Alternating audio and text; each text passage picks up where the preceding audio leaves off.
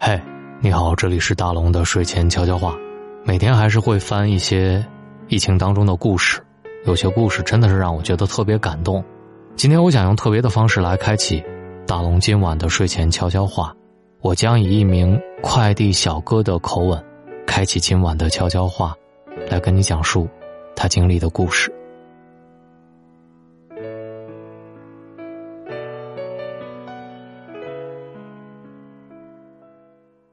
我是个快递员，也是个组局的人。二月十三号凌晨五点，我在武汉二环外快递仓库的一个高低床上醒来。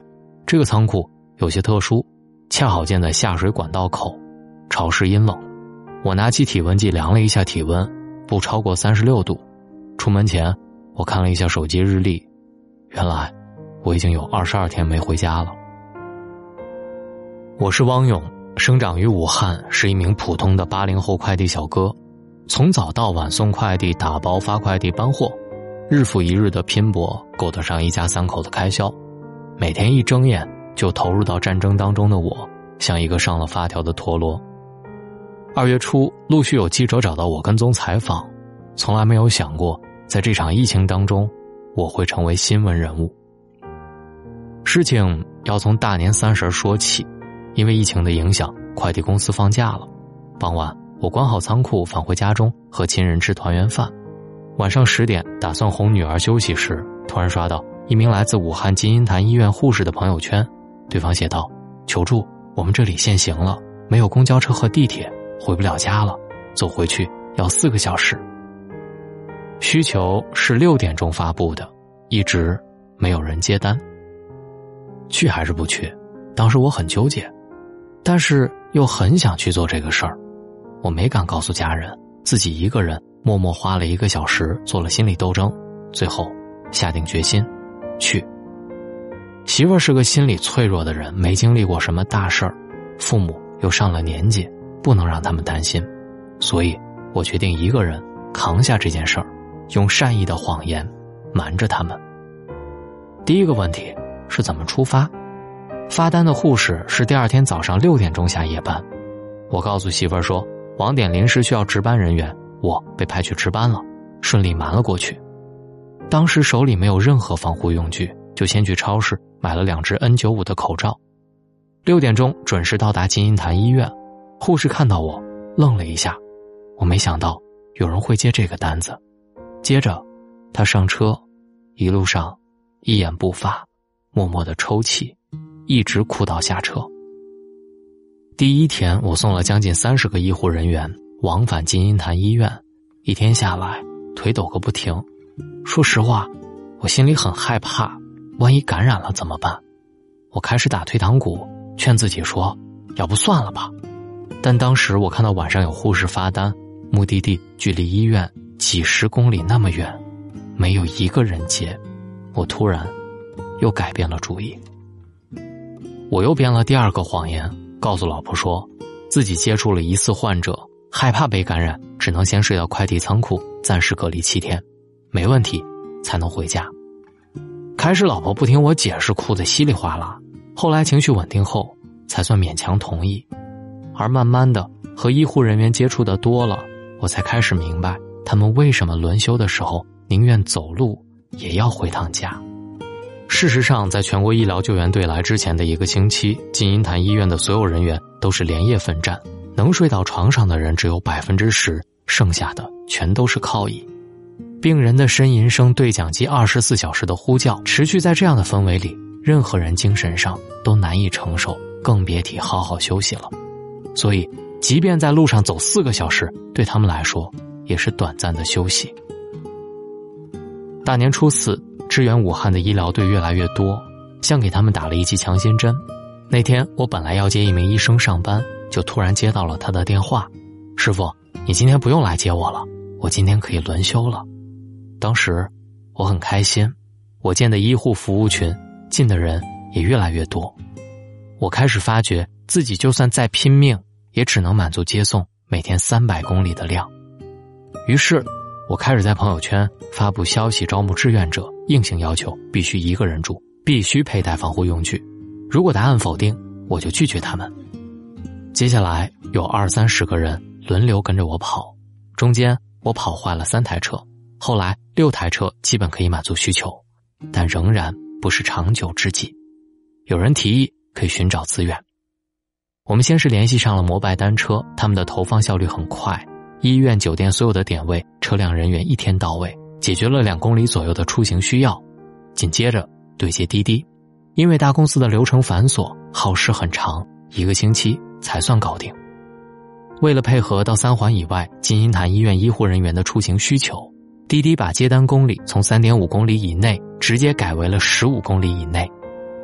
青桔单车也在三天之内完成对接，投放了四百台，从运维、费用、投放，专门有团队管理，一下子彻底解决了出行问题。那些天，每天晚上我都要抽一个小时和家人视频演戏，朋友圈发布的招募和求助信息不敢对家人公开，但随着出镜次数的增多，任务越来越忙，这件事就再也瞒不住了。老婆知道之后很慌，我做了思想工作。最后还是表示支持和理解，只是我两岁的女儿很黏我，一到晚上就吵着跟爸爸睡，找不到就坐在角落里哭。元宵节那天看着他趴在我的照片上亲了又亲的视频，心里特别愧疚，很想家人。但我明白自己不能停下脚步，驰援武汉的医疗队是我们的救命恩人，政府给他们安排的有饭吃有地儿住。但细枝末节不一定照顾得到，我们可以查漏补缺，尽我们所能，不亏待他们。最开始我们募集到了两万二，为倒夜班的医护人员提供泡面和水。后来有一个护士发朋友圈说好想吃大米饭，我看到之后心酸的不行，下决心第二天一定让他们吃上白米饭。很快就有餐馆老板对接了，十六块钱一份，一天一百多份。第二天，武汉一家酒楼的老板找到我说，可以免费提供盒饭，一天一千五百份，分别提供给金银潭医院、新华医院和协和医院。就餐的问题解决了，但我又发现了另一个新情况：对接餐馆的负荷太大了，产能也已经到顶。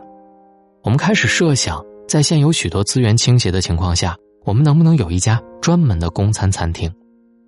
我很快开始落地实施，一天跑了二十多家餐厅谈合作。一家家的问能不能免费或者低价给我们用场地和员工。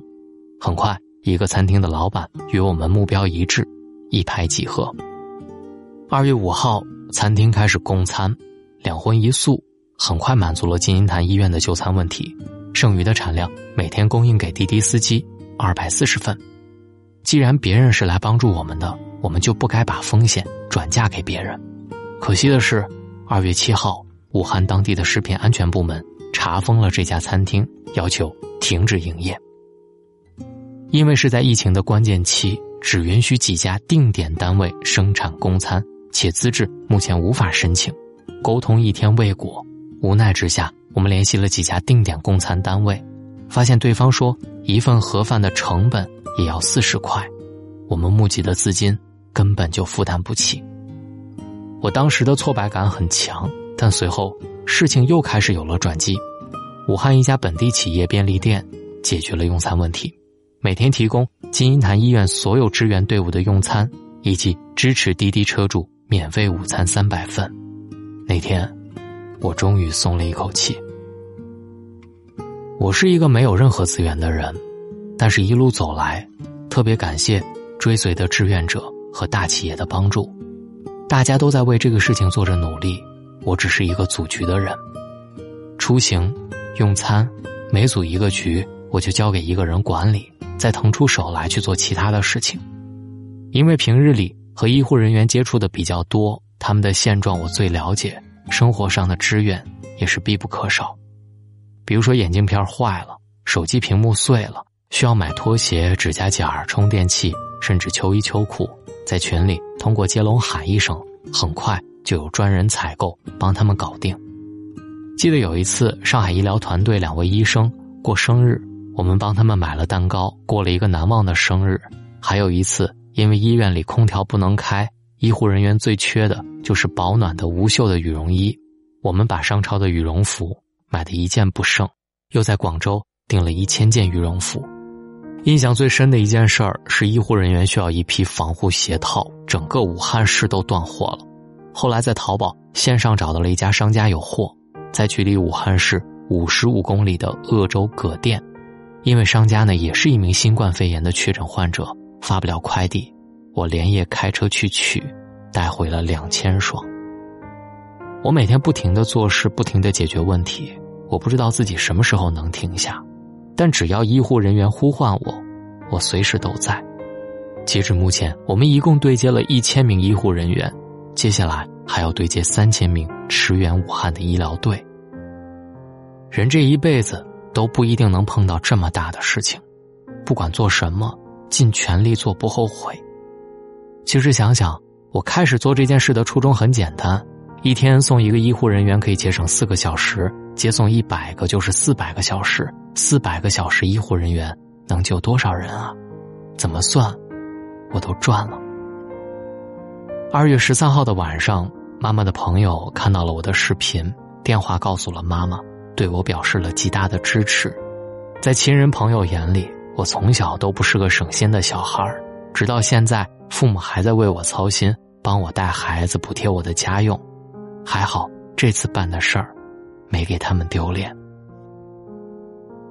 当我在《新民周刊》看到这个故事的时候，我就决定一定要把它读出来，让更多的人知道。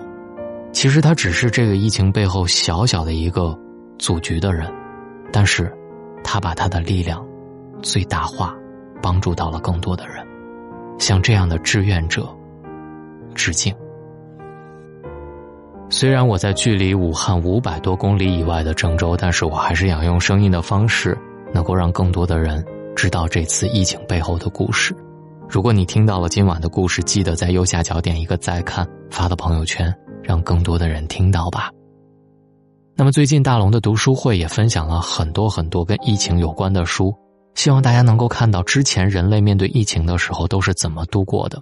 比如说今天我要跟你解读的这本《大流感》，副标题是最致命瘟疫的史诗。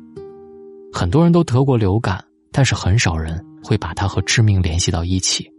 流感不是普通感冒，它由病毒引起，患者可能会出现严重的并发症，比如说肺炎、脑炎，甚至死亡。而且，流感还无药可医，医生给我们开的抗病毒药物只能减少严重的并发症，但是流感病毒只能靠人类的自身免疫力来消除。在人类历史上有几次席卷全球的大流感。导致大量的人口同时病倒甚至死亡，那么这本书讲的就是有史以来最严重的一次大流感，一九一八年到一九一九年的西班牙流感。那么这次流感为什么是有史以来最严重的一次大流感？它的背后又有怎样的故事？进入大龙的读书会，来听听这本非常有名的大流感。找到大龙的方式：新浪微博找到大龙大声说，或者把您的微信打开，点开右上角的小加号，添加朋友，最下面的公众号搜索“大龙”这两个汉字，看到那个穿着白衬衣弹吉他的小哥哥，您先关注我，回复“读书”两个字，在大龙的微信公众平台就可以加入大龙的读书会，同时也可以扫描文中下方的二维码，进入大龙的读书会，来听到这本《大流感》，我是大龙。希望你晚安，好梦。樱花